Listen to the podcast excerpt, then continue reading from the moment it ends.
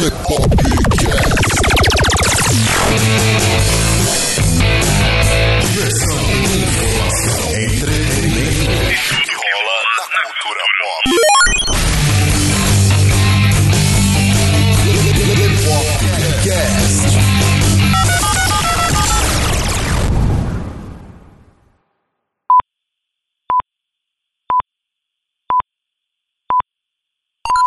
Fala pessoal, aqui é o Léo e eu tenho um recado para passar para vocês antes desse episódio do Lepopcast. Em primeiro lugar, muito obrigado pela audiência, por compartilhar o nosso podcast com seus amigos que também gostam de podcasts, ou mesmo para quem está começando aí a conhecer esse tipo de mídia.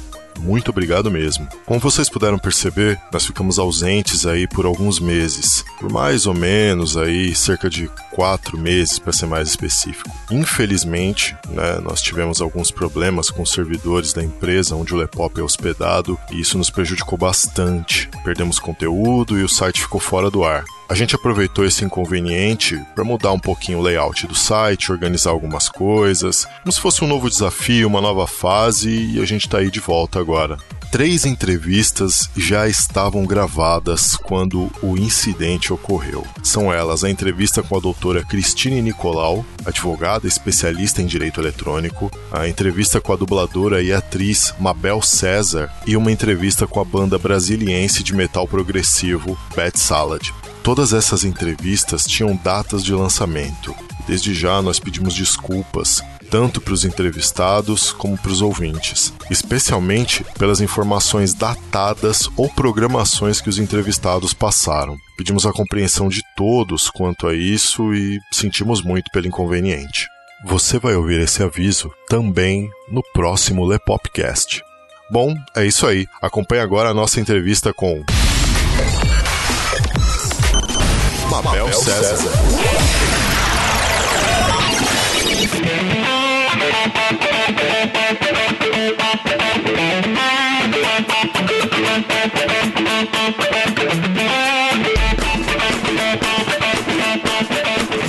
Sejam todos bem-vindos a mais um Lepopcast, mais um Lepopcast entrevista. Aqui falando com vocês é o Léo e o Rodrigo. E aí, pessoal? Beleza, Rodrigo? Como é que você tá? Tô bem, cara. Graças a Deus, tudo tranquilo. Tranquilo, tranquilo e favorável. Ah, tá tranquilo, tá favorável. Tá tranquilo, tá favorável. Exato. é isso aí. Por falar em tranquilidade, e bota tranquilidade nisso, porque a gente teve tanto problema aqui para conseguir fazer essa, essa gravação dessa entrevista que vocês não têm ideia. A gente devia fazer um making off disso qualquer dia, cara. Verdade.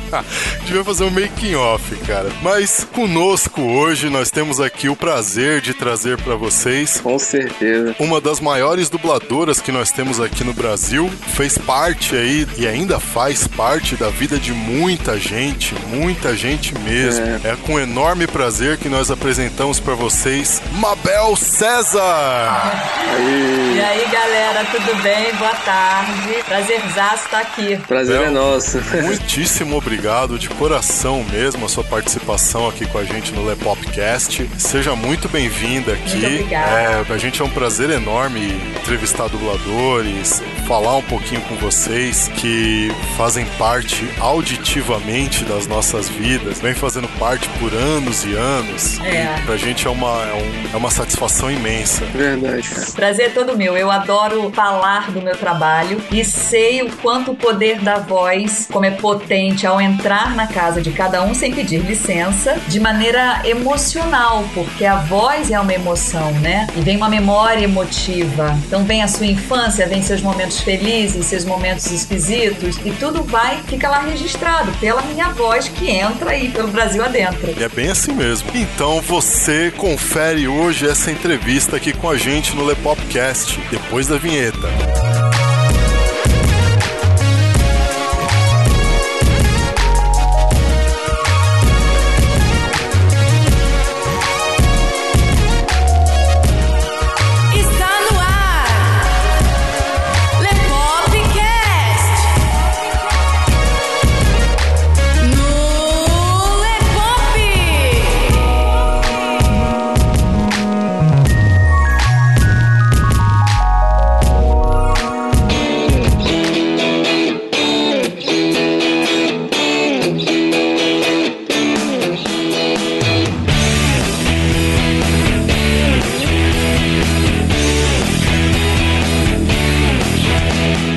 Mabel, em 2013, numa entrevista com o Ombudsman, você disse que você viu num anúncio, um teste de dublagem, num desses classificados de jornal, e depois já de estar nessa área que você percebeu que você era muito boa com aquilo e que você acabou virando atriz por conta da dublagem. Eu queria que você contasse um pouquinho mais pra gente como é que foi essa história, até porque essa entrevista em 2013, principalmente esse trechinho da entrevista foi bem curto. Aham, uhum. coisa de edição, né? É, editor, maldito seja. É.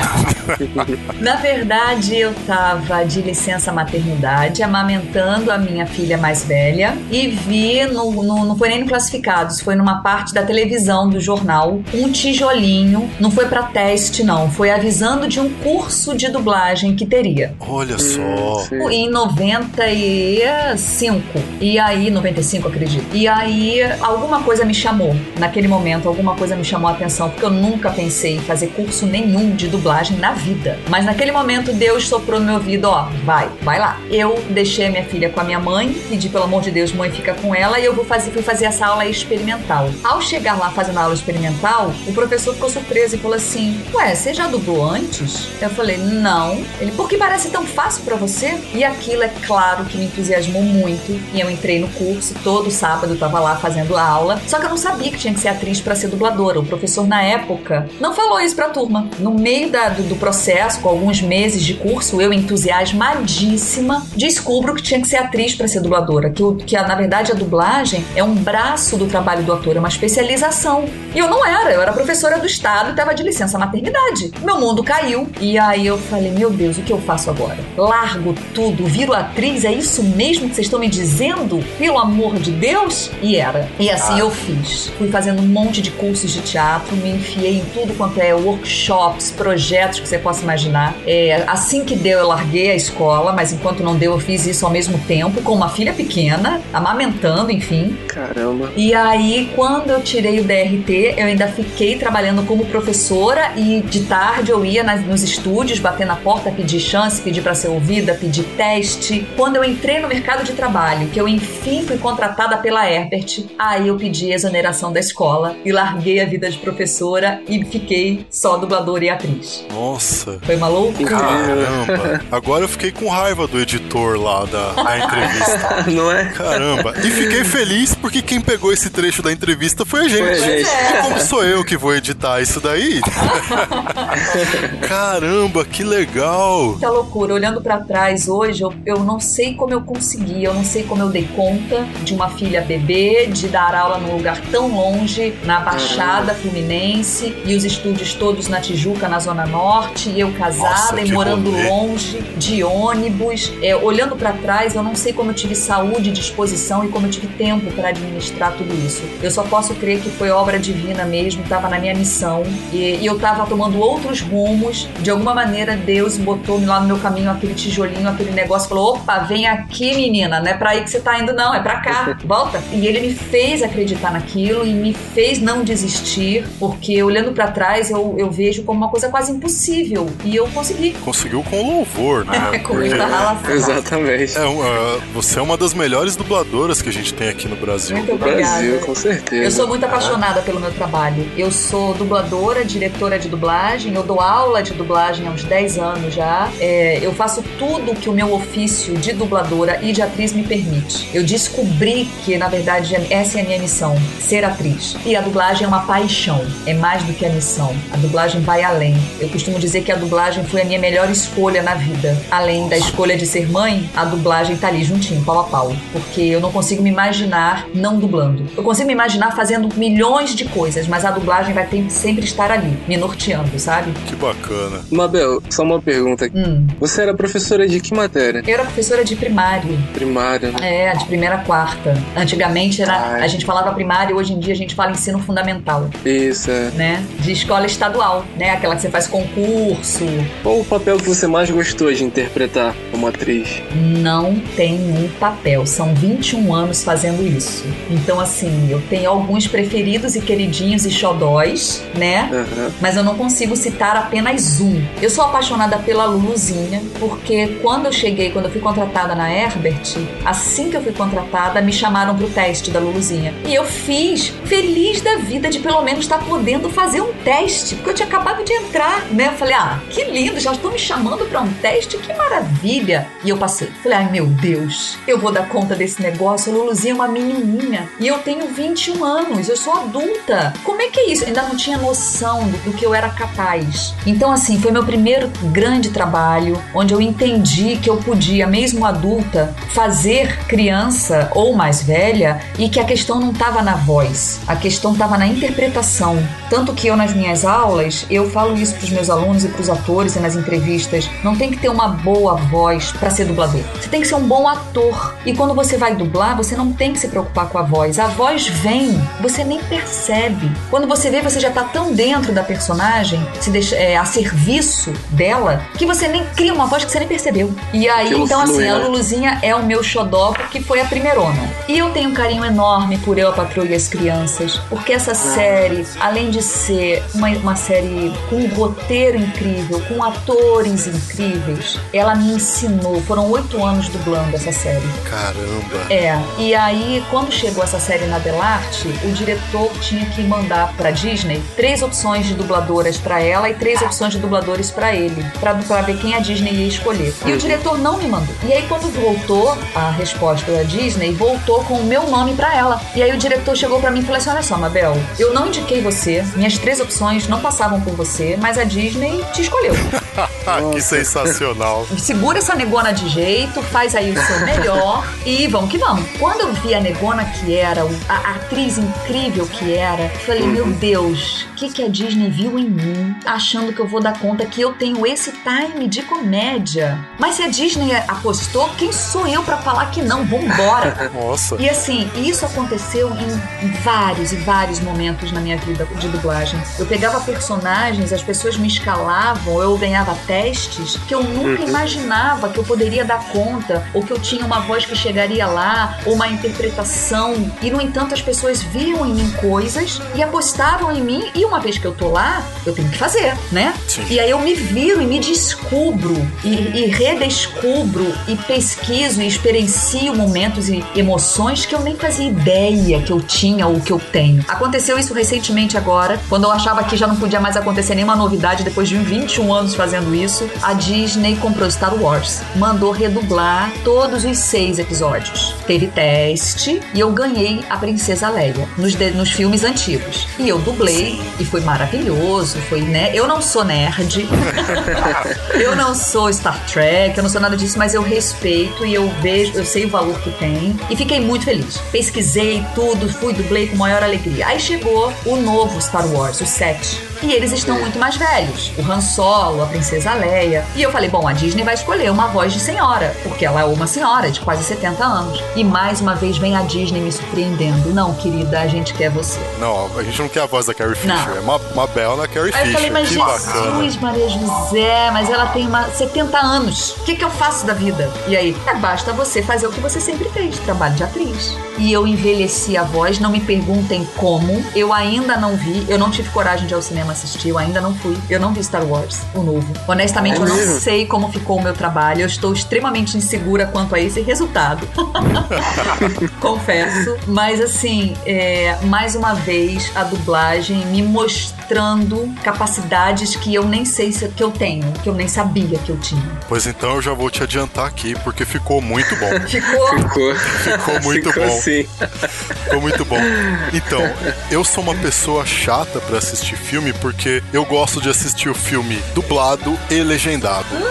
Eu não assisto só em uma das duas versões. Se eu assisto em uma das duas versões, parece que fica incompleto para mim. Mas você não assiste ao mesmo tempo, não, né? Não. Ah, ufa. Posso dar uma, uma dica? Por favor. Para as pessoas. Nunca, Sim. pelo amor de Deus, nesta vida, assista um filme dublado e legendado ao mesmo tempo. Eu vou explicar por quê.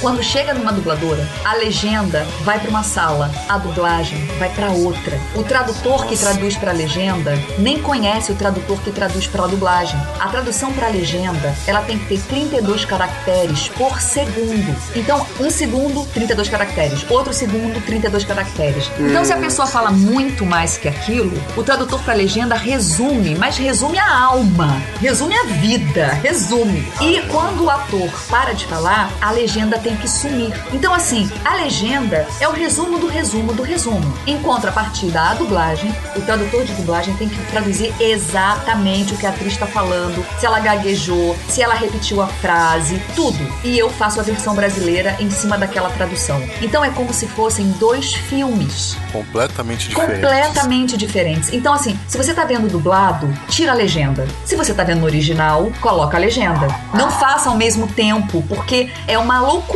parece uma coisa esquizofrênica. E é, passem essa informação adiante para as pessoas pararem de falar mal ou da legenda ou da dublagem, porque elas estão feitas simultaneamente. São dois veículos diferentes com duas regras bem diferentes. Tem esse negócio aqui da pessoa se sentir, entre aspas, coach, né? Uhum. né? É, não, eu sou coach porque eu gosto de ver só legendado. É. Porque filme dublado não presta. Porque filme dublado que não sei o quê. Existe muito filme dublado ruim. Muito, muito, muito, muito. Eu fico apavorada quando eu ligo a televisão e vejo aquele monte de dublagem horrorosa.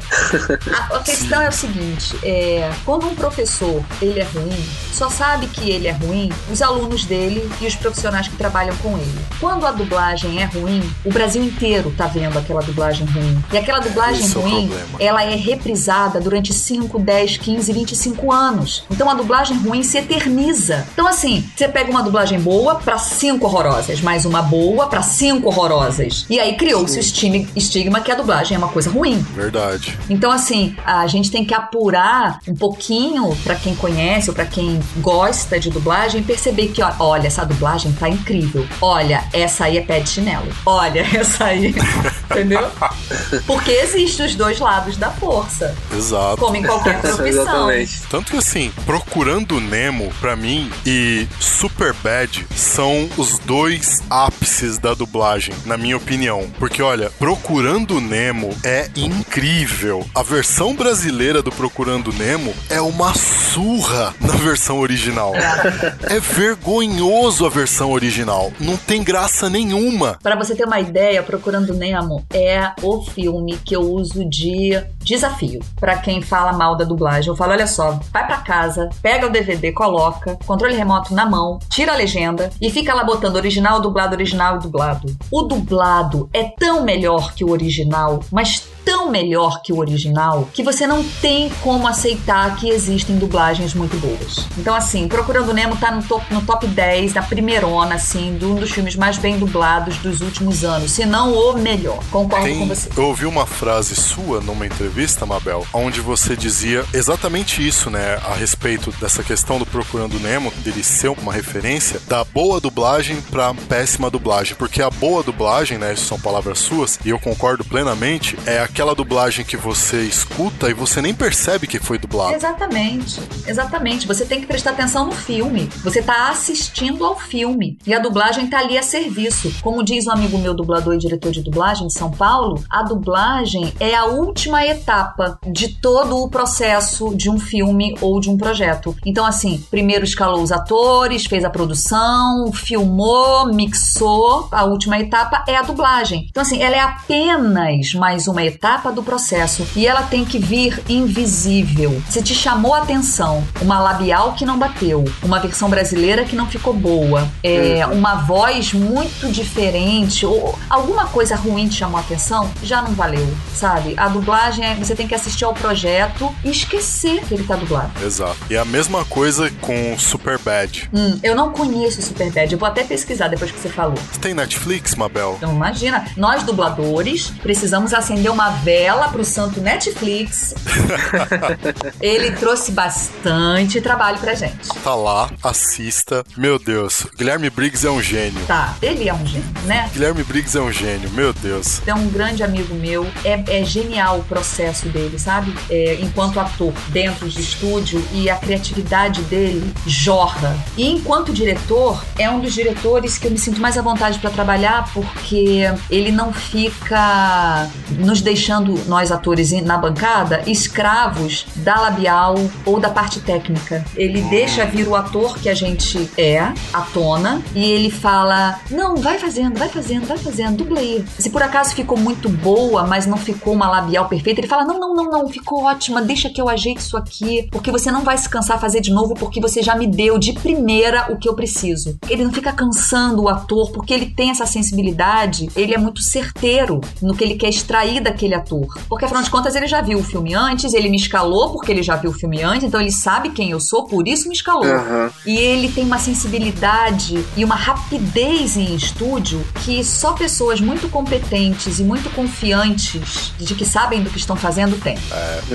e, e, é incrível porque assim, Super Bad hum. é, é, o mesmo caso do Procurando Nemo, ah. com a diferença que Procurando Nemo é uma animação, Super Bad é um live action. Uhum. Mas é incrível. Super Bad é uma comédia bem escrachada, daquelas que não dá para você assistir com a família.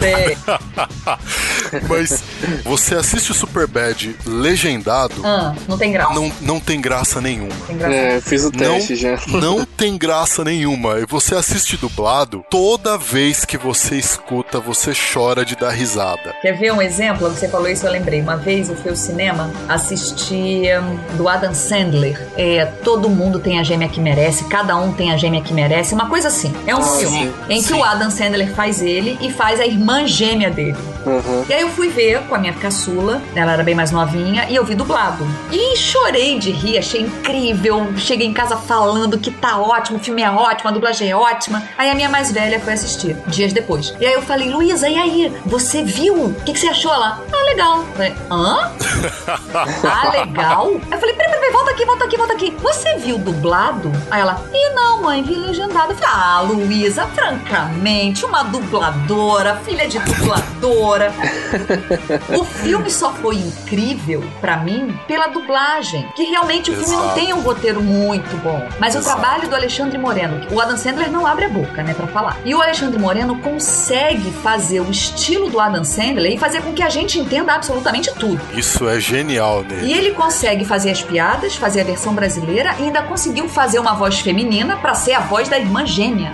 Caramba. Conseguiu fazer isso sendo verossímil. Eu acreditei, não ficou parecendo uma coisa caricata, sabe? Uhum. Então, assim, a dublagem tem esse poder. A gente pode muito bem estragar o filme ou levantar a bola do filme. Exato. Né? Sei muito Exato. bem disso. E falando nessa questão de interpretação, interpretar vários papéis, qual que foi o papel mais difícil de você interpretar até hoje, assim como uma atriz? Olha, eu costumo dizer que eu faço isso há 21 anos e continuo achando muito difícil. Eu sempre falo isso. Porque não existe você chegar no estúdio e ser fácil. Não existe zona de conforto.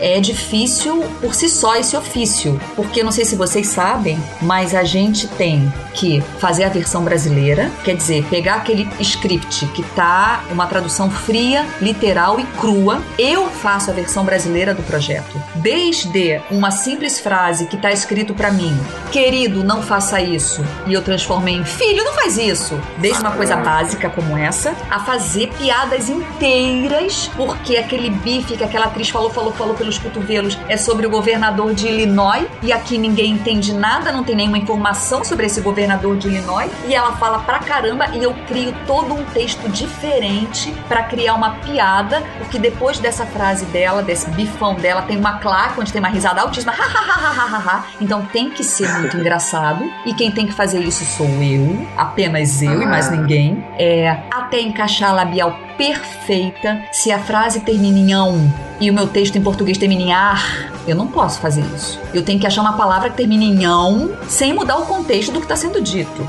Eu tenho que ser atriz o suficiente para fazer o que a atriz está fazendo e não o que eu acho que ela está fazendo ou o que eu quero que ela faça. Eu tenho que ser generosa o suficiente para estar a serviço dela. Eu faço tudo isso sem saber que filme eu vou dublar. Eu nunca vi aquele filme antes. Eu não peguei e levei texto para casa. Eu descubro que eu vou dublar quando eu chego no estúdio. Então, assim, eu tenho que ser atriz generosa o suficiente para fazer o que a atriz está fazendo. E tudo isso que eu falei que a gente tem que fazer, a gente tem que fazer em 20 segundos. Porque a gente dubla de pedacinho em pedacinho de 20 segundos o filme. Então eu assisto uma vez e gravo. Se tá um uhum. pouquinho mais difícil, eu assisto duas vezes, ensaio duas vezes e gravo. E sigo adiante. Eu não faço pesquisa de personagem, eu não estudo texto antes, eu não sei nem o que, que eu vou dublar antes. Eu costumo dizer que é uma fábrica de salsicha, de tão rápido.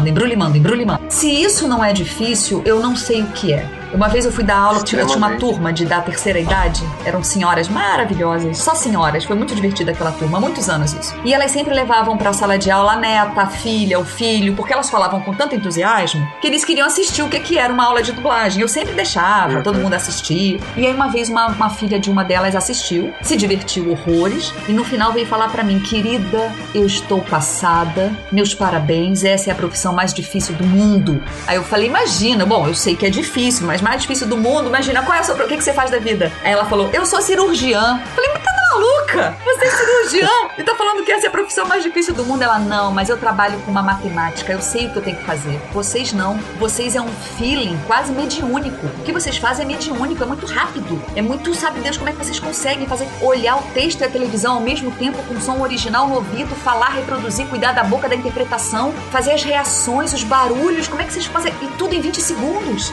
Então, assim, quando eu paro para pensar no modus operandi desse trabalho, eu não consigo falar uma dublagem dublagem mais difícil. Tem muita coisa muito difícil. Eu me lembro de Eu, a Patrulha as Crianças, eu me lembro Desperate Housewives, como eu, como eu achava difícil dublar a Gabrielle. Eu me lembro de vários longas, eu me lembro. Muita coisa, muita coisa. Filme de terror, para mim, é sempre uma tortura. Se tem cena muito pesada, eu dublo de olho fechado. Olha só. Caramba.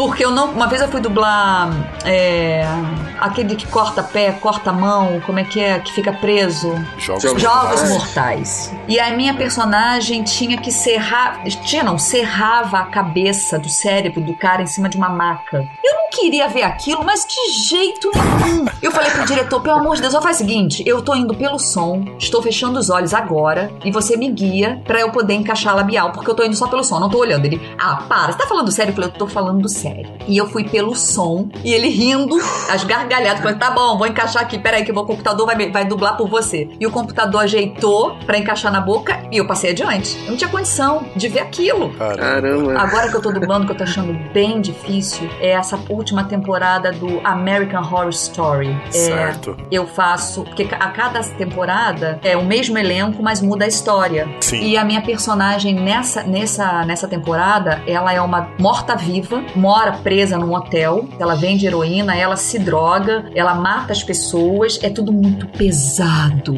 é tudo muito denso, tem cenas que me dá enjoo físico e eu tenho que segurar a onda porque eu preciso fazer. Eu não posso desmaiar, dar vontade de vomitar nem nada, eu preciso fazer. E aí é difícil fazer isso, às vezes às 9 horas da manhã, Nossa. pesado, eu tô ainda, acabei de acordar, ainda tô ainda, sabe? E aí, e aí a gente tem que ir, porque o meu horário é aquele, do dia, quando eu acabar vai entrar o outro dublador e vida que segue. Nossa, então tem que estar disponível, com uma disposição, uma disponibilidade quase que 24 horas por dia. Corpo e mente e espírito ali ligado, ligado, ligado, ligado, muito pronta, muito pronta. E acabando aquele trabalho, eu vou para outro estúdio e vou dublar uma novela mexicana. E acabando a novela mexicana, eu vou pegar trânsito, trânsito, trânsito, vou chegar no outro estúdio e vou dublar Orange is the New Black. E aí vou, e assim vai. rotina. rotina é uma loucura. É. Caramba, a admiração só tá crescendo, só. Sensacional. Nossa, Sensacional. demais, demais. Teve algum momento assim na sua carreira até hoje que você já pensou em parar de dublar? Nunca. Eu só penso em acrescentar. Por exemplo, é, moro no Rio de Janeiro e eu dublo e dirijo e dou aula no Rio de Janeiro. Sim. Agora estão pintando convites para eu dar minhas aulas pelo Brasil afora e não só as minhas aulas de dublagem, como as aulas de tradução para dublagem com prática de dublagem que é uma outra vertente é, que é muito legal, graças a Deus, que é a Rayane me fez esse convite, ela é tradutora para dublagem e dubladora, Rayane Imediato, e ela vendo a demanda, a necessidade de bons tradutores para dublagem, ela me propôs, vamos fazer então um workshop onde eu vou ensinar tradução para dublagem e depois você, como diretora, vai entrar e vai fazer esses tradutores dublarem os próprios textos para entenderem o que é necessário dentro de um estúdio. Eu topei na hora, eu falei, lógico, eu não, eu não aguento mais falar mal de tradutor. é aquilo, é exatamente aquilo que a gente estava conversando. Em vez de só falar mal, vamos fazer a nossa parte e fazer. Exatamente. Quando a Rayane me propôs, eu aceitei imediatamente. E a gente já está levando esse workshop para São Paulo e já tem mais outras possibilidades em, outro, em outros estados, porque você pode traduzir para dublagem em qualquer estado, né? Você tem Sim. computador, o transfer, essas coisas, então não tem problema. É, já me chamaram para dirigir em São Paulo, já tô dublando em São Paulo também. Não que eu vá sempre, porque senão eu não dou conta, eu, eu sou uma só, não dá pra, né? Não, não tem essa capacidade de estar em dois lugares ao mesmo tempo. Mas eu gosto tanto de dublagem que quanto mais as coisas vão surgindo, eu vou agregando. porque eu quase que sou uma, uma.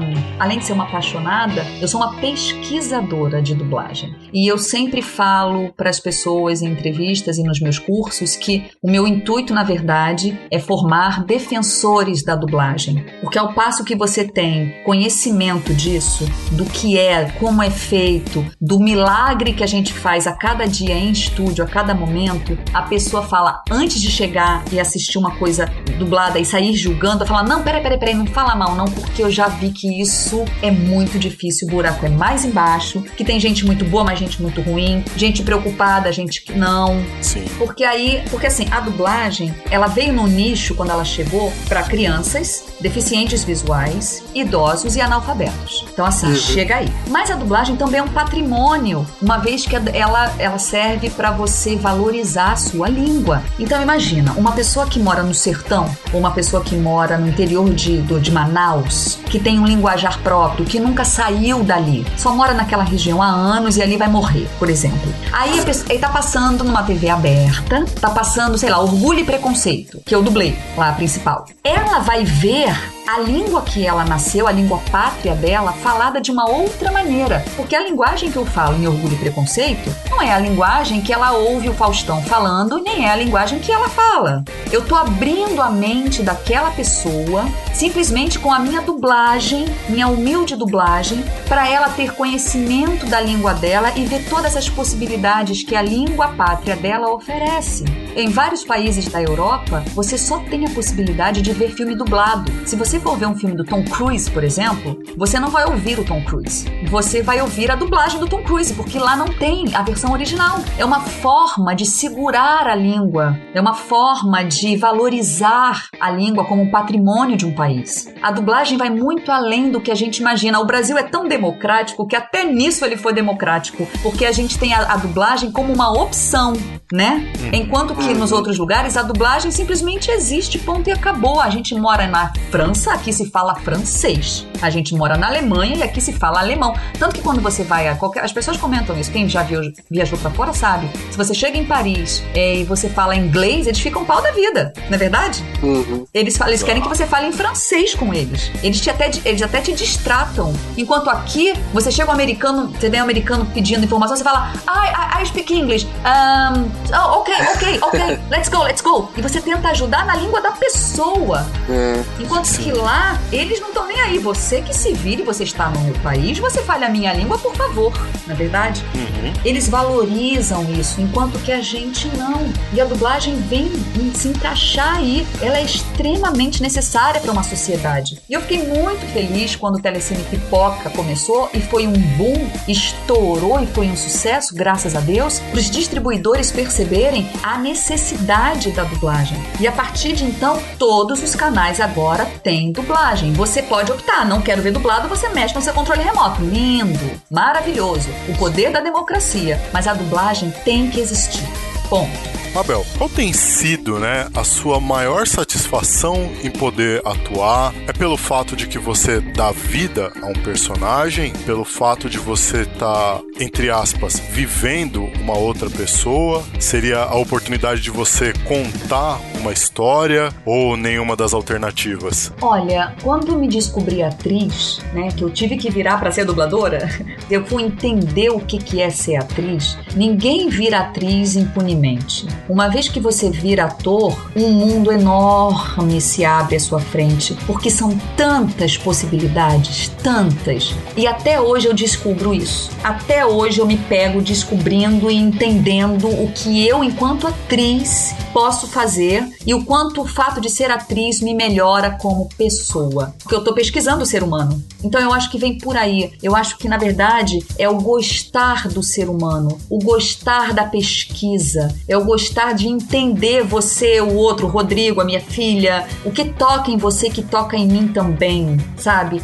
O que qual é a linguagem universal? O porquê o filme alemão que eu dublei hoje é tão interessante, me fez debulhar em lágrimas, uma realidade tão diferente. Ou filme japonês, nada a ver com a gente, aquela cultura oriental que falam outras coisas de outras maneiras e aquilo toca em você. Quando você vê, você está completamente mexida e modificada. Que outro emprego, que outro ofício poderia modificar tanto uma pessoa que não o ofício de um ator?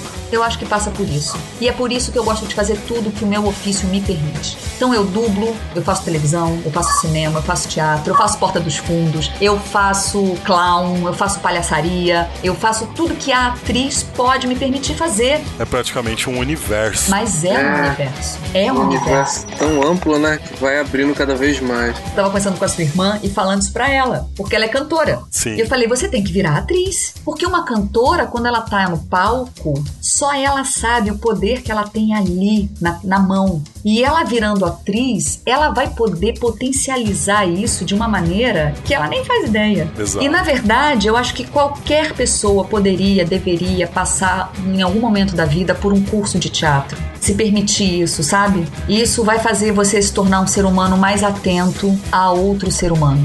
Eu me lembro de sair de aulas de teatro assim completamente estatelada, sabe? Assim, eu fiz isso, eu vivi isso, eu senti isso. Caramba! E você acaba ficando meio viciada nessa adrenalina boa de olhar no olho do outro, de tentar se colocar no lugar do outro, de viver uma pessoa que não é você e experimentar aquelas, aquelas emoções de uma pessoa que não tem nada a ver comigo, mas eu preciso pesquisar para poder viver ela. Então vamos lá. E depois você volta para sua vidinha, para o seu dia a dia, para sua família, para o seu e essa ida e vinda é muito enriquecedor. Eu não consigo imaginar uma outra profissão que dê isso para uma pessoa. Deve fortalecer a pessoa de uma forma bem, bem grande, né? É fortalecer cuidando que ela não desmonte, cuidando da autoestima, é, acolhendo a pessoa. Você pode ir lá, viajar, fazer o que você quiser, depois você volta e vai continuar tendo sua vidinha e tá tudo bem. Você não vai se transformar, ninguém vai ficar te julgando, botando dedo na sua cara, você pode fazer isso, você não pode fazer isso, sabe? É, não, você tá ali para experimentar mesmo. Acabou aquilo, você volta pro seu dia a dia, para as pessoas que você ama.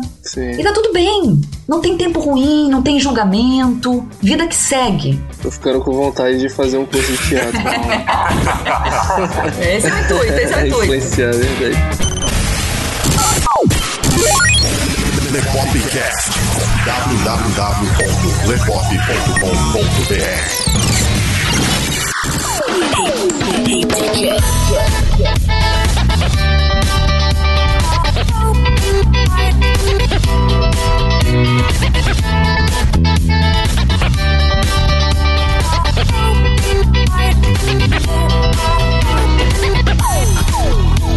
Mabel, fala sobre, um pouco sobre o canto na dublagem, né? Uhum. Tava até falando sobre o do Léo, né? Uma coisa que a gente repara é que poucos dubladores são cantores, né? Isso. Então, quando um filme, série ou animação tem alguma cena em que o personagem canta, o diretor de dublagem ele acaba tendo que optar por outra voz naquele trecho. É. Às vezes acontece, né? Acontece. Ou de outro dublador que também é cantor ou de algum cantor, né? É, Propriamente dito, né? Eu queria que você comentasse um pouco sobre isso. claro. Se a minha personagem canta no projeto e eu não canto, eu não posso botar minha voz ali pra cantar. Então o diretor musical vai escolher uma cantora que ele conheça, que tenha um timbre parecido com o meu timbre. É simples assim. Entendi. A parte da música é feita pelo diretor musical, não é feita pelo diretor de dublagem. Tem isso Tem, também. o filme é dividido. As canções vão pro diretor musical e a parte da dublagem vai pro diretor de dublagem com os atores. Aí o diretor musical e vê quem são as personagens que cantam. Aí ele vai atrás dos dubladores pra fazer a pesquisa. Fulano canta, ele canta, ela canta. Quem canta, maravilha. Ele vai Sim. escala pra parte cantada. Quem não canta, começa o trabalho de pesquisa dele pra botar uma pessoa que tenha um timbre parecido. No meu caso aconteceu diversas vezes. Eu não canto, infelizmente. Na Eu Patroei as Crianças, quem canta, cantava por mim é uma cantora incrível e é diretora musical pra dublagem também, que é a Cidália Castro. Ela é maravilhosa. Ela até botou várias cenas no YouTube do Eu Patroei as Crianças em que tem momentos cantados e falados. Então tem ela e eu, tem ela e eu, tem ela e eu. É maravilhoso. Quando chegou Mary Poppins pra redublar, que eu redublei, que a Disney também me escolheu, é, a Disney me escolheu porque na verdade a Disney já tinha escolhido a cantora, que eles ficaram encantados com ela, e aí foram fazer uma pesquisa ao inverso. Quem é na nossa dublagem que tenha um timbre parecido com a cantora que a gente já escolheu? Aí chegaram em mim, por isso me fizeram um convite. Olha só.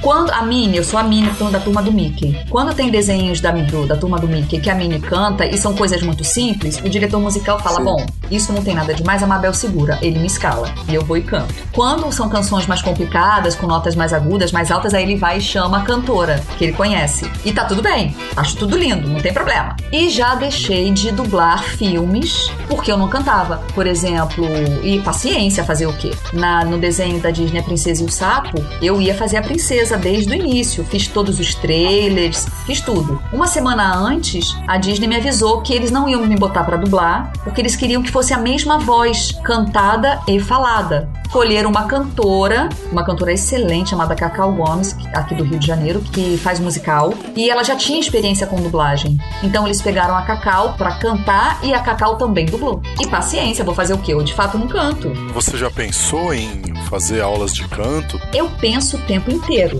A questão, assim, o ator, ele tem essa questão, a gente não para de fazer curso. Então, assim, eu não tenho tempo. Porque pra eu cantar, eu teria que fazer aulas de canto, tipo, duas vezes por semana, durante, põe aí, pelo menos um ano, religiosamente. Minha filha é cantora, a minha mais velha. Ela é atriz, ela é dubladora e ela é cantora, cantora de musical. E eu vejo a labuta dela. Ela tem o talento e ela estuda a fundo. Eu não tenho esse tempo hoje em dia, não teria essa disponibilidade. Eu prefiro pegar o meu tempo e minha disponibilidade e continuar dando minhas aulas, sabe? Fazer Ah, teatro, sim. Aceitar os convites pra fazer teatro, que eu adoro quando consigo entrar em cartaz, aceitar os convites pra fazer televisão, ou enfim. Aí eu deixei isso de lado. Ah, entendi. A gente repara, Mabel, que o pessoal que faz dublagem, assim, né? O pessoal que faz dublagem. Desmerecendo o trabalho dos outros. A gente repara, Mabel, que os, os dubladores, no geral, todos eles são bastante orgulhosos com o trabalho. Orgulho, assim, no, no sentido de satisfação, né? Não de arrogância. É uma satisfação por, por N motivos, mas eu percebo que tem um em especial que é o fato de você possibilitar o entendimento da mensagem. Você sente isso também? Você tá ali atuando como um, um intermediário entre a pessoa e a mensagem que está sendo passada? Não tem a menor dúvida. Primeiro que, assim, quem entra na dublagem e consegue entrar no mercado de trabalho e trabalha com isso, gosta demais. Porque é tão difícil entrar no mercado de trabalho, tanto no Rio quanto em São Paulo. É tão difícil que, que você que só fica no mercado quem acha aquilo muito legal. Porque senão, no meio do caminho, são tantas dificuldades que a pessoa desiste. Então, uma vez que a pessoa já tá ali, é porque assim, ela gosta pra caramba. Ponto um. Ponto dois, é trabalho de ator. Então, assim, eu não conheço nenhum ator que escolhe isso pra viver e não goste disso. Se não gosta disso, vai abrir uma outra coisa. Vai fazer faculdade, virar jornalista. Vai outra faculdade, vai fazer, entendeu? Se ele tá ali é porque ele gosta. Ponto 3. Dublador não tem rotina. Quem escolhe ser dublador opta por isso na vida. A gente acorda de manhã e a cada dia é uma nova coisa que a gente faz. São novos estúdios, novos projetos, a gente não tem rotina. Isso, pra quem escolhe isso pra viver, é enriquecedor. Então não, não tem tédio. E ponto 4, isso que você falou, a questão da mensagem.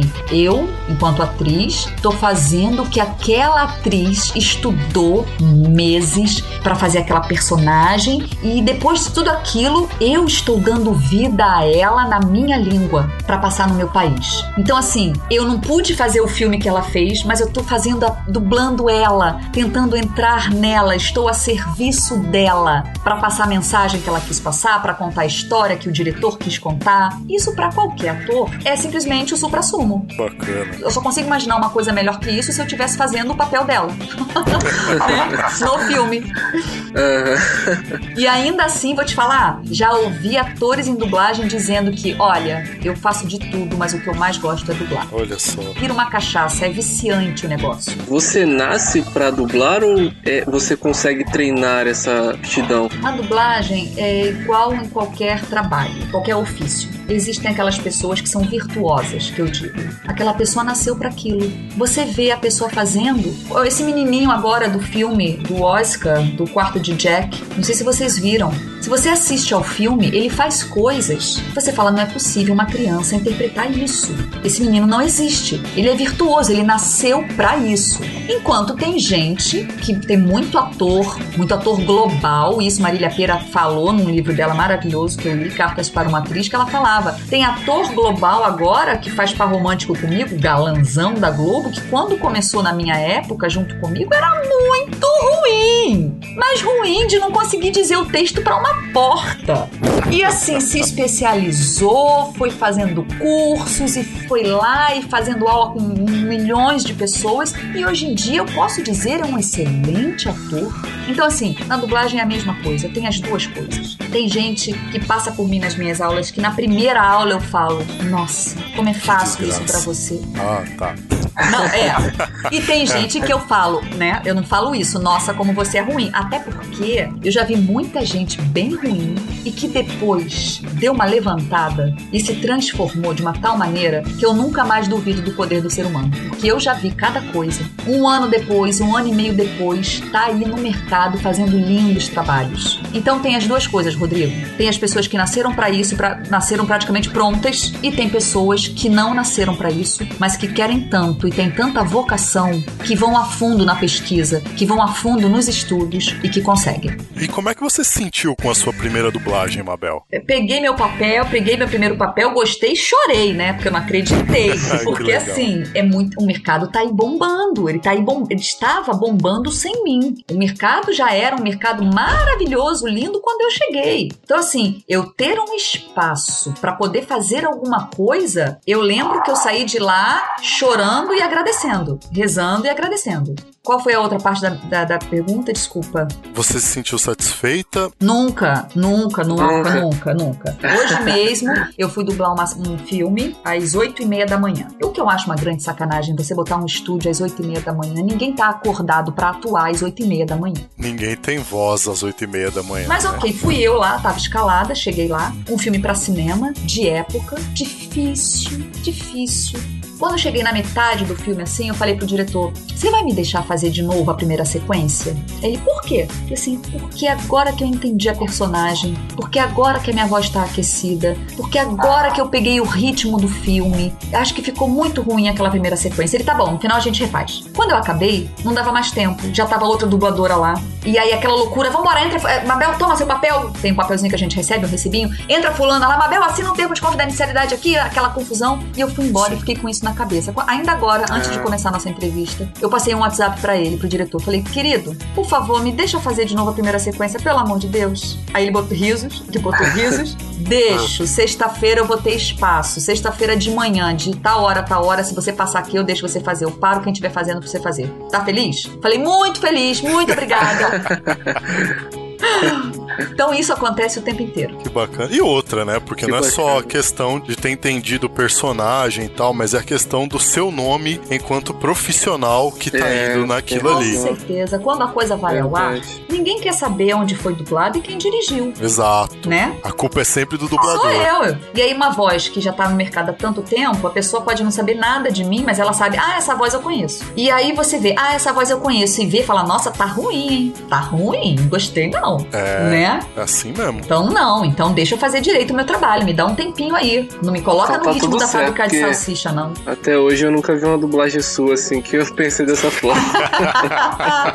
Cara, não tem. Não tem, né, Léo? Não tem, cara.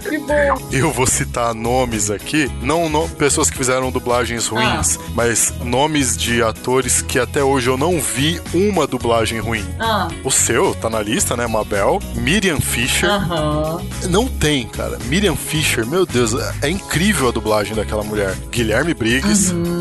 Isaac Bardavi. Ah, é um amor. Nossa, a voz dele é, É incrível. É- mesmo. ele é um Isaac incrível Bardavi. ator. Sim. Em qualquer coisa que ele faça. Ricardo Juarez Uhum. é sensacional. Héctor Izuin, Aham, adoro. é outro dublador assim fantástico. Ah, o Márcio Aham. Seixas. Márcio Seixas. Claro, não, Jesus, não pode esquecer o Márcio Seixas, meu Grande Deus. Batman. Pô, como fã de Batman, esquece o Márcio Seixas, gente. Não, Aham. não pode. É... E o Elcio Sodré. Eu nunca vi um trabalho ruim desses dubladores. Não estou dizendo que outros dubladores já fizeram trabalhos ruins, não. Mas é que esses em especial são, são dubladores que, pelas coisas que eu assisto e tal, eles, eles estão mais presentes ali. Eu nunca vi nenhum trabalho ruim deles. Eu entendo o que você quer dizer. Todos esses que você falou são dubladores que se preocupam, que entram no estúdio e saem da zona de conforto, que tentam fazer o melhor o tempo inteiro. Todos eles. Eu não consigo imaginar algum desses dubladores terminando a gravação assim e falando: É, tá ruim, mas tá bom. Aham. Eu, eu não Verdade. consigo, eu juro pra você, eu não consigo imaginar nenhum desses assim falando: É, tá ruim, mas tá bom. Aham. O, o Tá Guilherme tranquilo, Briggs, né? por exemplo, é. tá tranquilo, tá favorável. o Guilherme Briggs, por exemplo, eu já eu vi várias entrevistas dele onde ele falou que às vezes ele voltava de madrugada no estúdio pra refazer as coisas. é, exatamente. Então, assim, eu não consigo imaginar nenhum desses fazendo a coisa relaxadamente. Não, é sair da zona de conforto, sabe? É chegar aí no estúdio e se posicionar na frente do microfone como se fosse a primeira vez. Muitas vezes tirar o sapato, esfregar uma mão na outra, dar uns pulinhos. Vamos lá, vamos lá, vamos lá, vamos lá, sabe assim? Sei. É isso, é isso. Não é trabalho burocrático, nosso trabalho não é burocrático, é arte, é arte pura, na essência. Só que tem gente que no dia a dia, na fábrica de salsicha, esquece isso. E aí a gente vê o resultado, notoriamente. Não é verdade? É. É, Não tem como não notar. exatamente. É. É nítido. E o mais interessante é isso. Começou o filme, ou o desenho, ou a série, ou o documentário, e aquilo foi mal feito, é incrível. O negócio começa e você fala: caramba, isso tá ruim. É, você não consegue É. ver, você Não troca de canal. Ideia. Você troca de canal, é fato. Às vezes era até um filme bom, tinha um conteúdo legal, né, pra passar pras pessoas e ninguém vai ver. Ninguém vai ver, né? Você deixa de ver, porque não tem, não dá conta de ver aquilo. Pelo amor de Deus, é que tá estragando o negócio. Exatamente assim. Agora uma pergunta mais nerd, né? Ah, O dublador, o Héctor Swin, né, como o Léo tinha falado, já citado ele, numa entrevista sobre o lançamento do game Batman Arkham Knight, né, disse que sentiu dificuldades ao dublar o game porque ele não teve acesso às cenas, só ouviu o áudio e não tinha como saber o que estava acontecendo na cena para ter uma referência, né, de como ia fazer a voz com mais precisão. uhum. Como você dublou a, a Caitlyn, né, em League of Legends, também foi dessa forma? Foi. A dificuldade é a mesma. Quando você dubla pra game, um ou outro você tem a imagem, mas assim, 98% das vezes você só tem o áudio. Aí você ouve e faz depois em português. Ouve no inglês e faz depois em português. E é só. Aí você tem que é, é, acreditar no que o diretor tá te dizendo, falando: olha, nesse, ela é uma guerreira, ela é assim, assim, assado, ela tem uma personalidade mais assim, mas não sei o que. Nessa hora é a hora que ela tá lutando num campo cheio de lixo e tal. Você acredita, viaja nisso Uhum. e faz. E seja o que Deus quiser. E assim, Nossa. e a gente faz uma única vez. Por exemplo, eu dublei, eu dublei League of Legends, sei lá isso. quanto tempo atrás, num único dia, e acabou. Qual foi a minha surpresa ao descobrir que tem uma legião de fãs da Caitlyn, que tem no É. YouTube um link em que eles compilaram várias falas da Caitlyn, minhas no caso, uma depois da outra, só pra mostrar a Caitlyn falando. E eu tive que gravar uma bendita frase da Caitlyn, de tanto que as pessoas me pedem. Ai, pelo amor de Deus, faz pra mim, deixa, manda um WhatsApp pra eu mandar pra fulano que joga foda. Que bacana. E aí eu, aí eu, ia lá no YouTube e via o link das frases todas. E teve uma que eu tive que gravar, porque virou a frase que, quando me pedem pra fazer a Caitlyn, é a única coisa que eu me lembro, que é a bendita frase. Desculpe, rapazes, mas esqueci minhas algemas de pelúcia em casa. Essa frase mesmo. Que bacana.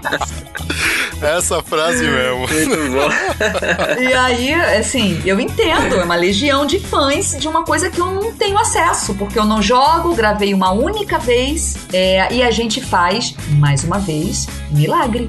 Caramba. E é engraçado, né? Porque você foi num único dia, gravou Tudo. Tudo de uma vez. tudo, né? Uhum. E viralizou. Exatamente. Viralizou. É isso. Que sensacional. É isso. Ainda falando dessa infinidade de personagens que você já fez, Mabel, Ah. você que tá ouvindo aí o Lepopcast nesse momento, tinha uma lista imensa, assim, colossal. Era praticamente uma ilíada de personagens.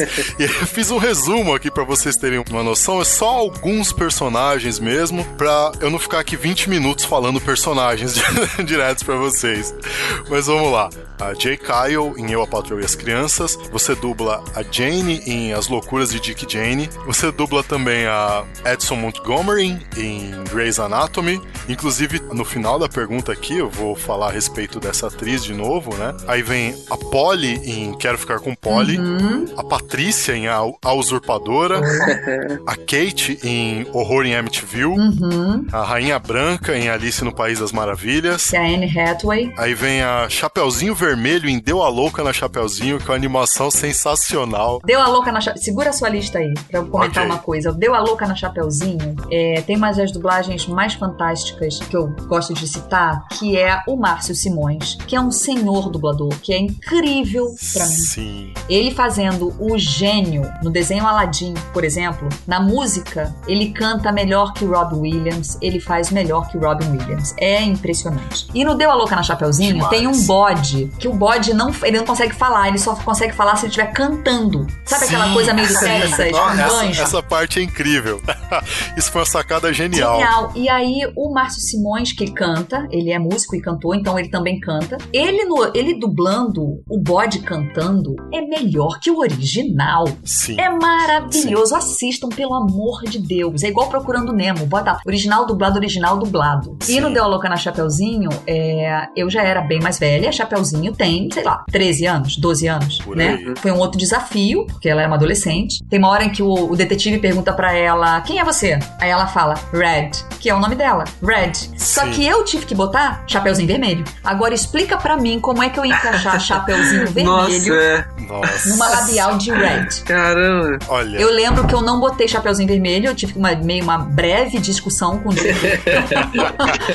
e botei Chapeuzinho. O que já é um milagre. Eu consegui botar Chapeuzinho numa labial de Red. Curiosidades da dublagem. essas sacadas assim é que fazem a dublagem se tornar mais interessante.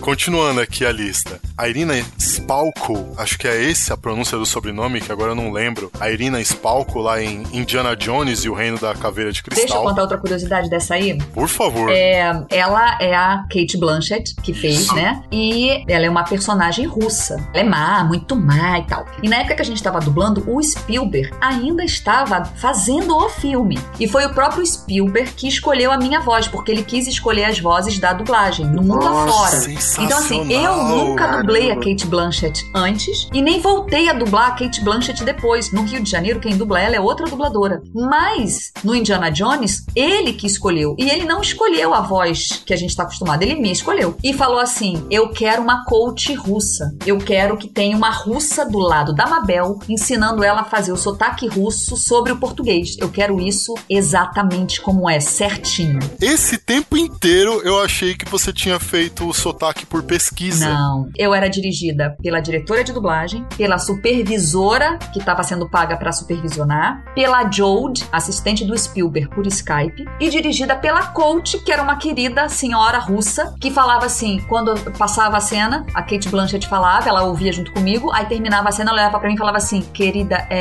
não falar como Kate Blanchett falar. Kate Blanchett falar errado. Falar como eu falar. Falava, Sensacional. ah, ok, tá bem, então vamos lá. Como é que eu tenho que falar? Aí ela falava, aí eu repetia, ela falava, eu repetia, eu falava, ok, gravando. Aí eu gravava. Aí ela falava, perfeito para mim. Aí a diretora de dublagem, não, não pegou a labial muito bem, não, Mabel, vamos de novo. Falei, claro. Aí é de novo. Aí ela falava, perfeito para mim. Aí a supervisora, não, querida, não tá, não está muito bom ainda, você perdeu um pouco da inflexão perfeita. Falei, tá bom, vamos de novo. E aí quando eu ia de novo, a diretora falava, ficou ótimo. Aí a coach falava, não, para mim, não perfeito, não perfeito dessa vez. Caramba. Nossa. Então, assim, o filme inteiro foi um parto, porque eu era dirigida a quatro mãos de quatro mulheres e a coach, que apesar de não ser atriz, falava: Bom, não está russo correto, dona Mabel. Eu falava: Ai meu Deus, vamos de novo. Muito Caramba. difícil. Nossa. Caramba, meu. Eu nunca imaginei isso Né? no filme. Cara. Verdade. Que, que sensacional. Exatamente. Aí, ó, vocês ouvindo tudo isso em primeira mão aqui no Lepopcast. então, continuando a lista. E aí vem a Mônica em AI, Inteligência Artificial. Uhum. Piper em Orange is the New Black. Adoro, fui dublar hoje. Olha aí.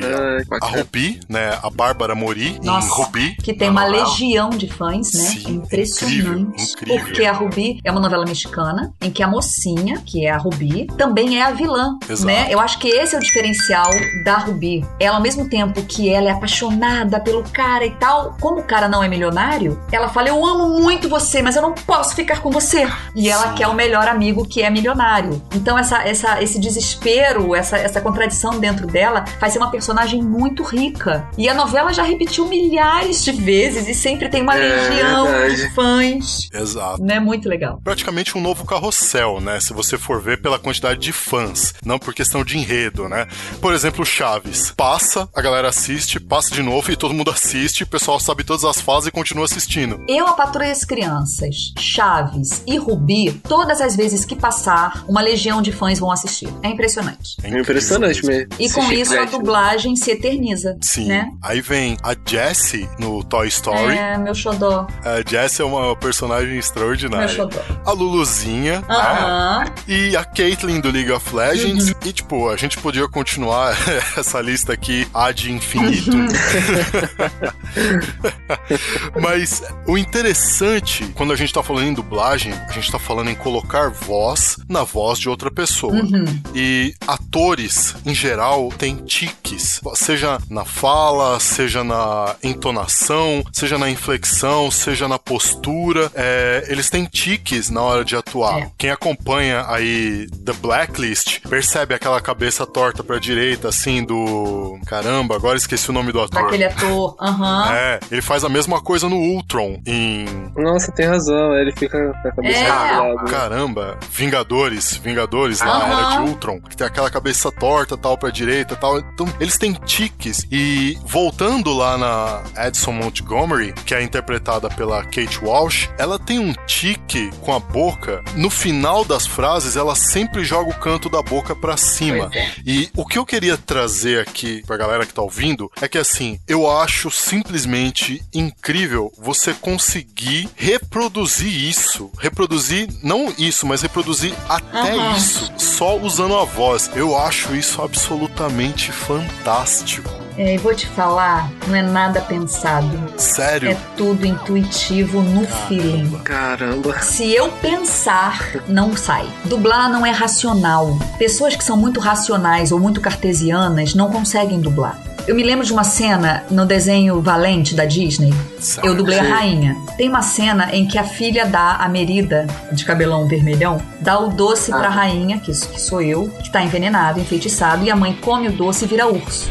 O Briggs quem dirigiu, meu querido. Nessa hora, é, a mãe come. E sabe quando você dá um nervoso, que você faz uma coisa assim, "Ah, ah", com o corpo? Sim. Sabe? Quando a mãe come o doce, ela faz isso. E eu achei a reação muito difícil, tão boa e difícil de fazer. E perguntei pro Guilherme: Guilherme, isso vai ficar na, isso tem na ME? Só pra vocês entenderem o que, que é ME. Quando o filme chega numa dubladora, num estúdio, ele tem todos os canais das vozes, do diálogo das pessoas, e um canal canal chamado ME, que é Músicas e Efeitos, Music and Effects. Nesse canal vem todas as músicas, todos os barulhos, todas as reações, tudo de, de barulho de som tá ali, tudo. E muitas vezes a reação, seja animação ou live action, às vezes, muitas vezes a reação está ali. E eles preferem deixar a reação no ME para ficar fidedigno ao projeto. Quando eu vi uma reação tão difícil, eu achei que a reação estivesse no ME e ele fosse deixar no ME. Porque era muito difícil. O som que saía era um som muito difícil, eu não sei te explicar. Minha primeira reação, eu bati o olho, eu falei pro Gui, eu sou diretora também, falei, Gui, vai ficar no, vai ficar no ME? Ficar no original essa reação? Aí ele, não. Falei, não, não. Falei, mas não sei se eu vou conseguir fazer isso não. Ele, tenta aí. Falei, tá, passa de novo. aí eu passei de novo, ensaiei, passou de novo, ensaiei, passei de novo, ensaiei. Falei, ok, vamos tentar, mas ó, não sei não, tá? Ele tá, vai, tenta aí. Aí eu fiz o que vinha antes, a reação, as palavras que vinham depois, fiz, acabou. Aí falei pro Guilherme, ai, tá, vamos de novo. Porque assim, eu tinha certeza que tinha ficado muito ruim. E ele falou assim: não, valeu, próximo loop. Eu falei, valeu? Aí ele, aham, próximo, pode seguir. Eu falei, mentira. E como tava cheio de cliente lá atrás, eu não. Eu, eu tenho uma, uma relação com o Guilherme muito próxima. Eu poderia pedir, pelo amor de Deus, passa isso, deixa eu ver. Mas tinha tanto cliente lá na sala com ele, da distribuidora, que eu não fiquei sem graça. Então eu fiquei sem graça de pedir pra ver. E até hoje eu nunca vi. Nossa. É mesmo? Mas ficou E muito até hoje eu natural. nunca vi e eu não sei como é, mas de toda forma eu confio na direção do Guilherme. E se ele falou que ficou bom é porque ficou, senão ele não teria deixado. e Exato, assim, mas- como você tá me dizendo desse tique que essa atriz tem, que eu fiz, e eu não sei como é que eu fiz. Eu simplesmente fiz na hora, dublando ela e olhando, e e eu deixo vir. É praticamente mediúnico o negócio. que barato. Falando a respeito do Valente, isso ficou legal. Eu, eu tô dizendo porque minha irmã tava assistindo Valente ontem. Ah, é? Outro que eu achei recentemente, que eu achei a dublagem incrível, foi Divertidamente. Divertidamente. A Gostei. gente, falou, a gente falou dele também no Lepopcast, Melhores Filmes de 2015. Que roteiro, né? Que roteiro. É, Bem, a muito sacada criativo. muito boa. É uma viagem Muito. psicológica. Os psicólogos e psicanalistas e psiquiatras todos comentando esse filme, porque é incrível. E a dublagem tá primorosa. Tá. Mesmo num elenco em que cinco, os cinco personagens principais não são dubladores. São star talents. São pessoas famosas que a, que a Disney chamou pra dublar. Então, assim, nunca dublaram na vida antes, foram convidados pela distribuidora e, e foram tão bem dirigidos, com excelência pelo diretor de dublagem, que conseguiram fazer um trabalho maravilhoso. Eu não sou muito fã de Star Talent, agora que eu sei o nome se técnico, chama, né? é. Agora que eu sei o nome técnico, né? Eu não sou muito fã de Star Talent, é, porque eu acho que é meio que Eu entendo. É mais ou menos assim, poxa, eu tenho um produto, eu não confio nesse produto, então eu preciso arrumar um bom vendedor pra empurrar Eu ele. entendo. É, eu entendo. Não é um star talent que vai fazer o filme ser mais visto ou não. É, Mas a gente Com também no certeza. mercado, nós já entendemos que o Star Talent leva uma promoção gratuita, sabe? Exato. Vai sair nas revistas todas, nos jornais, nos sites. É uma estratégia de É, marketing. é só isso. É uma estratégia de É marketing. apenas uma estratégia de marketing. É uma sacada, assim, que eu acho extremamente criativa, Uhum. Embora eu não concorde muito, Aham, porque às vezes pode gerar um resultado final não muito interessante. super pode. eu particularmente, quando vejo assim, eu já fico com o pé atrás já. Você fala, ih, lá vem. né? somente em games aí É. e tal. Não, não vamos citar nome de game. Já sabemos. É, em relação à internet, Mabel, que a gente viu que esse boom de Facebook, né, de fazer página, isso trouxe uma notoriedade muito grande, né, pros dubladores, que antes a gente não conhecia quem tava por trás das telas, né? Hoje em dia, se você pesquisa no Google, né, e colocar dublador de fulano, né, e você já vai aparecer a foto da pessoa, já aparecer uma entrevista ou alguma coisa. É, como é que você se sente sobre isso? Você gosta? Você gosta disso? Você preferiu anonimato, né? Olha, nós dubladores antigamente, a gente brincava que nós éramos os famosos quem. E hoje em dia nós não somos mais os famosos quem. Nós somos as pessoas que têm caras, têm rostos, têm, né? Porque a internet veio vai para isso. E uh, não vejo nenhum, não consigo pensar em nenhum dublador, colega meu, que não goste disso. Porque assim, quem é que não gosta de ter o seu trabalho reconhecido? Não é verdade? Verdade. É. Verdade. Eu me lembro quando o Orkut começou, em 1897, e eu não tinha Orkut, e alguém falou assim pra mim: Mabel, você tá cheia de comunidade lá no Orkut. Falei, oi? Você tem Orkut? Eu falava, não. E acho melhor você ver, acho melhor você fazer, que tá trocentas comunidades lá pra você. E foi assim que eu entrei no Orkut na época. E aí eu comecei a ver isso aí que vocês me estão me dizendo, as pessoas que curtiam o trabalho e que reconhecia e que gostava e que tinham opiniões muito interessantes, sabe, sobre como eu colocava o modo de meu modo de interpretar ou sei lá o que. Eu achava aquilo tão legal, uma pessoa analisando o meu trabalho, eu comecei a curtir essa brincadeira. E aí a coisa só aumentou, aumentou, aumentou e é claro, quem é que não quer ter o seu trabalho reconhecido por alguém? Por uma galera especializada ou não, né? Uhum. Então, por que não? Só tem que ter cuidado, quem não gosta, de ter a vida invadida com a questão de privacidade. Por exemplo, eu montei a página porque eu tava aceitando muitos fãs de dublagem no Facebook, que são todos muito queridos comigo. E aí, uma vez, minha filha mais nova, bem mais nova na época, falou assim: Mãe, eu vou parar de comentar nas suas fotos, tá? Falei, tá, mas por quê? Porque tem um monte de fã de dublagem que depois que eu comento, vai me adicionar e começa a conversar comigo em inbox e eu não gosto. Hum, Aí eu fiquei cismada com aquilo. Eu falei, claro, É uma preocupação, tem que se ter. né? Transformei o meu, o meu perfil em página. E aí na minha página só eu administro. E aí não tem acesso à minha vida pessoal. Tudo que eu coloco lá é porque eu quis colocar. Inclusive, foi pela sua página que a gente conseguiu É. um contato aqui. Estamos gravando essa entrevista hoje. Exatamente, exatamente. acho que o, o mais bacana que proporcionou pra. É pra gente como fã, né? De ter essa proximidade. Porque. É lógico. Até quando a gente vê, você fala, caramba, é esse cara que faz essa voz, né? Ou é ela que, que faz esse personagem, você já fica, se associa diretamente com aquele personagem, né? É, e tem a parte, tem pessoas que se surpreendem, né? Nossa, você é muito diferente do que eu imaginava. Você é desse tamaninho só. Com essa voz toda. é, gente, é muito ganho. Exatamente. E tem gente que fala, nossa, você é exatamente como eu imaginava.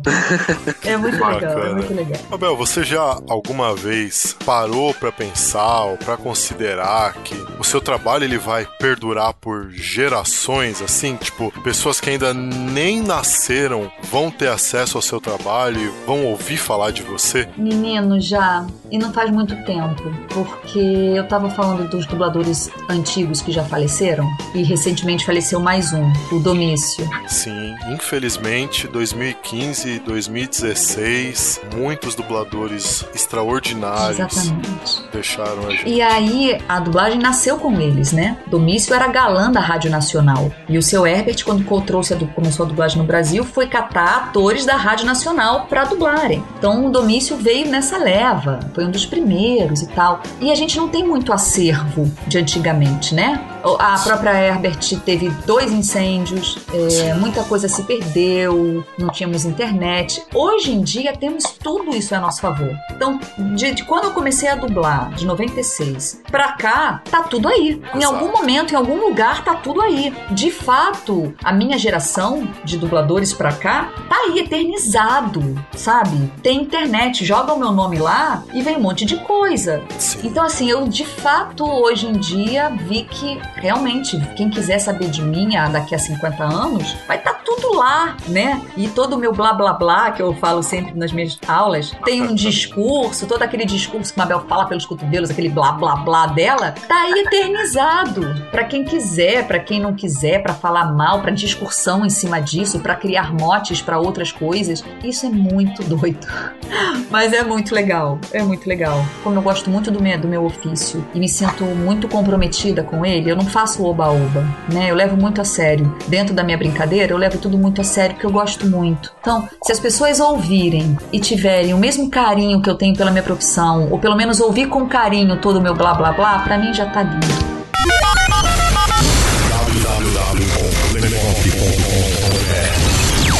Lepopcast.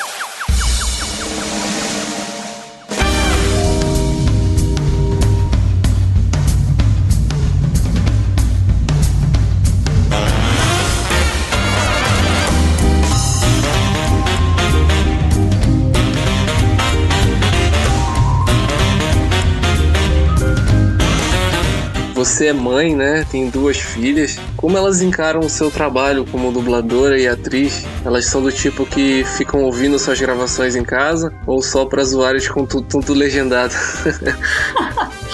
elas não são nem uma coisa nem outra. Elas nem ficam é, vendo tudo legendado, até porque aqui na casa são três dubladoras, então não tem jeito. A gente vive uhum. disso, a gente respira isso, né? É, mas a gente também não fica vendo tudo dublado, não, e nem fica babando o ovo uma da outra, não. o máximo que acontece é: mãe, pelo amor de Deus, grava um, um, áudio aqui pro meu amigo que descobriu que você é a voz de não sei o que, não sei o que.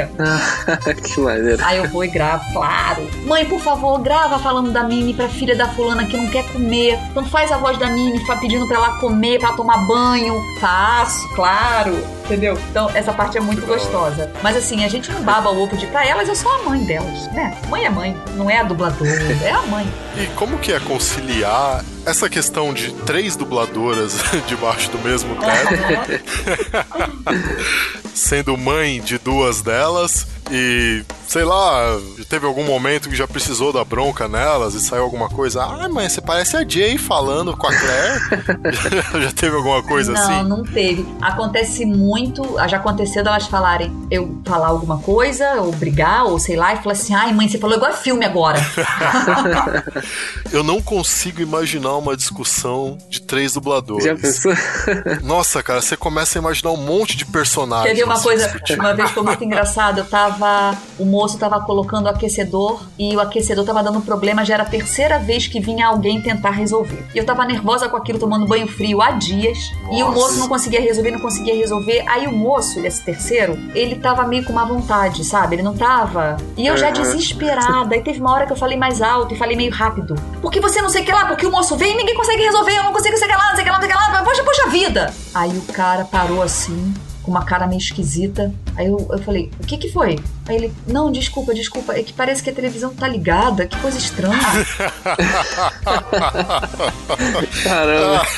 Aí na hora eu desmontei, caí na gargalhada. Eu falei, ai, moço, desculpa, é porque eu sou dubladora. Desculpa, eu tô nervosa. E falei, e devo ter falado alguma coisa muito parecida com um filme qualquer que você tenha visto com a minha voz. Ele, ai, é isso. Nossa, Caraca, que, que susto, que coisa esquisita, moça. Não, já tirou a selfie aqui,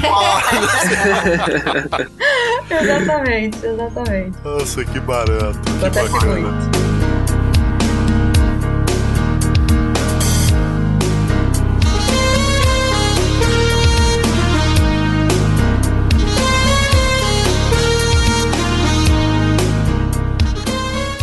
Abel, tem alguma mensagem assim especial que você quer deixar pra galera que tá ouvindo o Lepopcast agora? É, assistam a dublagem com outros olhos, porque um, é um trabalho de ator extremamente de, difícil e especializado. Você imagina assim, um médico, a pessoa se forma médico, faculdade 4, 5 anos. Aí depois a pessoa se torna ortopedista, mas não sei quanto tempo. Aí depois se torna ortopedista da mão esquerda. Aí depois se torna ortopedista do dedo mindinho da mão esquerda. Olha quanto a pessoa teve que estudar para se tornar um especialista daquele ponto. O dublador é Sim. isso.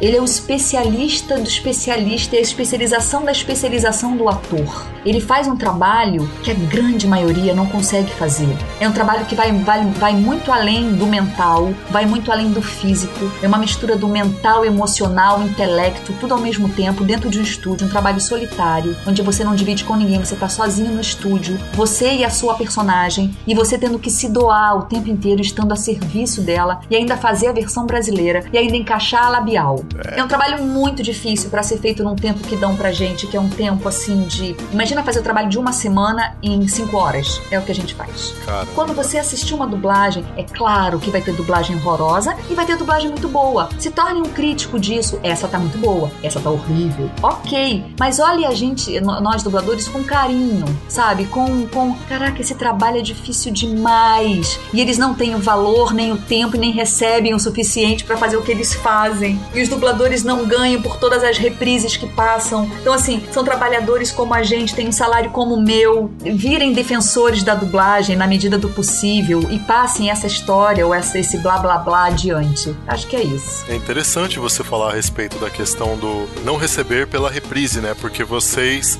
vendem o direito da voz de vocês sobre aquele, aquele filme ou aquela série, aquele documento documentário, aquela animação, ou aquele comercial, ou aquela locução, vocês vendem o direito em cima daquilo, né? Vocês recebem por aquilo e não pela quantidade de vezes que aquilo vai ao ar. Imagina, eu seria milionária. Milionária.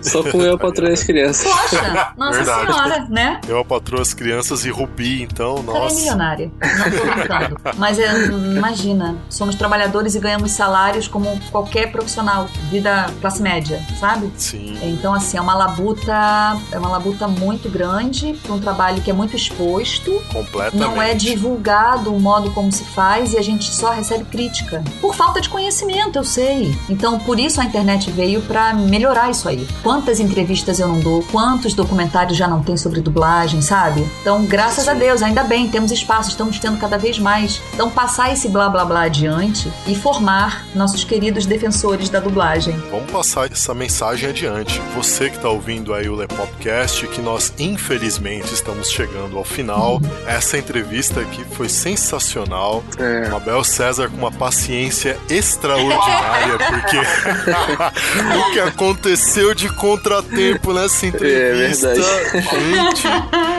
olha, a vida. Você de outros lugares do Brasil que tá ouvindo o Lepopcast e tal, ou você mesmo daqui de São Paulo que tá ouvindo a gente, eu gosto de chamar de tecnologia choveu, fudeu.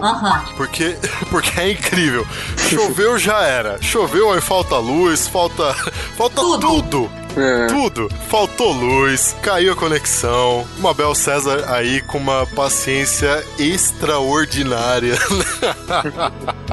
Olha, Mabel, Fica à vontade aí para passar para a galera os seus contatos, redes sociais, agendas de espetáculos, né? Uhum. Bom, é, eu não tenho nada marcado para junho ainda de teatro, então infelizmente eu não posso divulgar. Os projetos estão todos aí no mercado, mas nada, não tem data fechada de nada, então tem que esperar. Mas eu tenho a minha página no Facebook chamada Mabel César, no Instagram é Mabel César, no Twitter é Mabel César, não tem outro nome, então é fácil de achar. E é por ali que eu divulgo as minhas aulas de dublagem, os meus, meus workshops, ou workshop com a Rayane Imediato de tradução para dublagem com prática de dublagem, ou workshop de dublagem comigo, ou projetos que eu esteja envolvida, trailers, filmes dublados, entrevistas, enfim, tá tudo ali nas redes sociais do que tem, que é Mabel César. Então, quem quiser acompanhar é por aí e fiquem à vontade e me mandem inbox, eu sempre respondo, não imediatamente, mas respondo. E fico muito feliz quando tem feedback, quando tem pessoas que me deem opinião, sejam boas ou ruins, de alguma coisa que viu, que não viu, que gostou, que não gostou. Pra gente, isso é só alimento. A gente só se alimenta disso para continuar fazendo um bom trabalho. Isso não é demagogia, não. Isso não é clichê, não. A gente realmente se alimenta disso. E a gente, ao ler uma crítica assim, quando a gente vai pro estúdio no dia seguinte, aquilo fica reverberando na nossa cabeça. Então é muito legal ter os feedbacks todos. Bacana. Quer falar alguma coisa, Rodrigo? Só agradecer pra caramba, viu? Porque Imagina. é um prazer imenso mesmo. Tô até arrepiado aqui.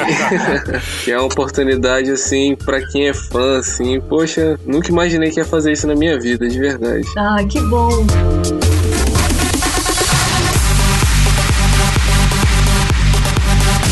Então, galera, vocês aí que ouviram mais esse Lepopcast entrevista, nós tivemos aqui a honra, o prazer inenarrável de falar com Mabel César. Olha, como fã, eu tô aqui emocionado porque é difícil explicar assim o que a gente sente quando a gente tem acesso para falar com as pessoas com que a gente admira, tal. Mabel, muito obrigado aí, por ter cedido essa entrevista pra gente. Sim. Muito obrigado aí de coração, muito obrigado obrigado também pela paciência. o que deu de imprevisto aqui nessa gravação, olha. Vai ficar na história. Você que tá ouvindo aí o Lepopcast, todos os nossos links de redes sociais estão na descrição. Você que está ouvindo o Lepopcast pelo nosso canal no YouTube, aí também está o link para você fazer o download desse podcast. Se inscreva no canal, siga o Lepop em todas as redes sociais, se inscreve aí, marca os seus amigos, marca a sua família, marca as inimigas, não tem problema nenhum. Compartilha com todo mundo. Vocês são sempre muito bem-vindos aqui no Lepop. Siga Mabel César, siga os dubladores. Dublagem é uma coisa sensacional, é incrível. E, infelizmente, nós ficamos por aqui, mas semana que vem a gente tá aqui com mais Lepopcast para vocês. Aqui falando com vocês é o Léo E o Rodrigo? e até semana que vem, galera. Tchau, tchau.